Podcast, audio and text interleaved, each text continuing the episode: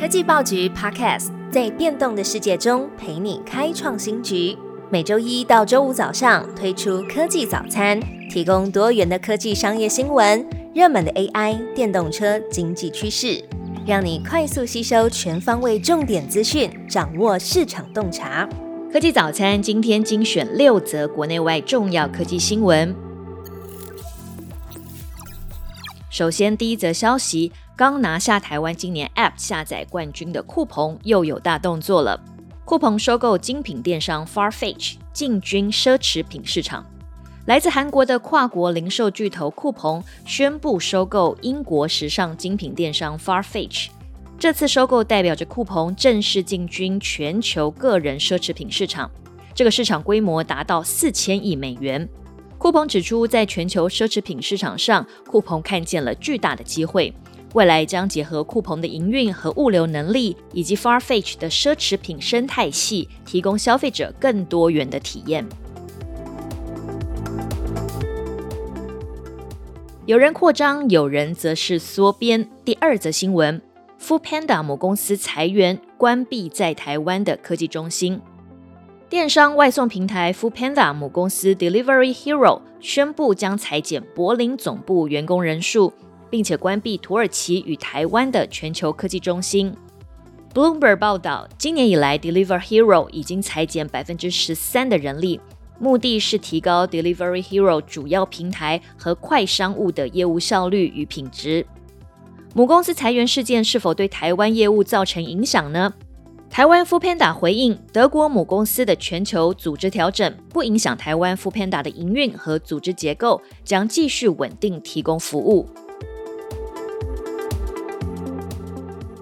再来看看 f o o Panda 的竞争对手 Uber Eats。下一则新闻：跑外送边减碳，Uber Eats Gogoro 推外送员专属优惠，最高省七万元。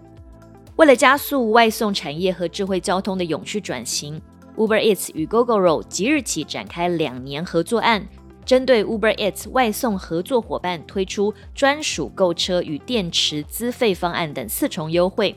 Gogoro 强调，这起合作不仅对环境永续发展有利，预估让每位外送伙伴效益提升十倍，合作实现最高减碳规模大约三点五亿公斤，大约是七百五十三座大安森林公园的二氧化碳吸附量。欧洲七国承诺电力系统零碳排，英国斥资扶植绿氢。路透社报道，七个欧洲国家发布联合声明，承诺在二零三五年时实现发电系统的零碳排愿景。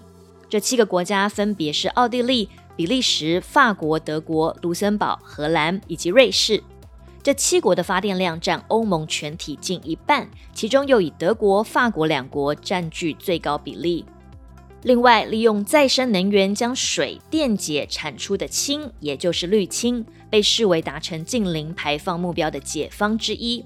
媒体报道，英国政府也在最近宣布将扶持十一个生产氯氢的计划。这是英国预计在十五年内投入二十亿英镑（大约台币七百九十四亿元）发展氯氢计划的一部分。再来把焦点转往太空，贝佐斯蓝源火箭暌违一年重返太空，宣布重新发射日期。美国航太公司蓝源是亿万富豪 Amazon 创办人贝佐斯创立的公司，目的是让付费客户可以进行短暂的太空旅行。原定太平洋时间十八日上午八点半发射新谢波德号火箭，这是从一年多前失败后的第一次发射。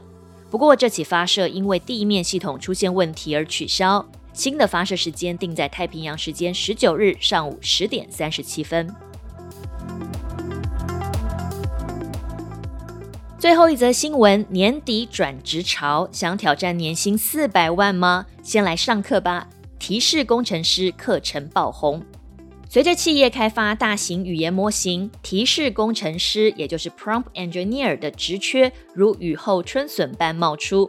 根据调查，提示工程师的平均总年薪大约是十三万美元，约台币四百万元。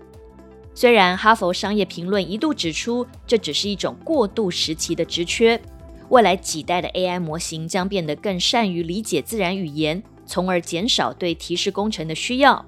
但经过半年多，提示工程的需求不减反增。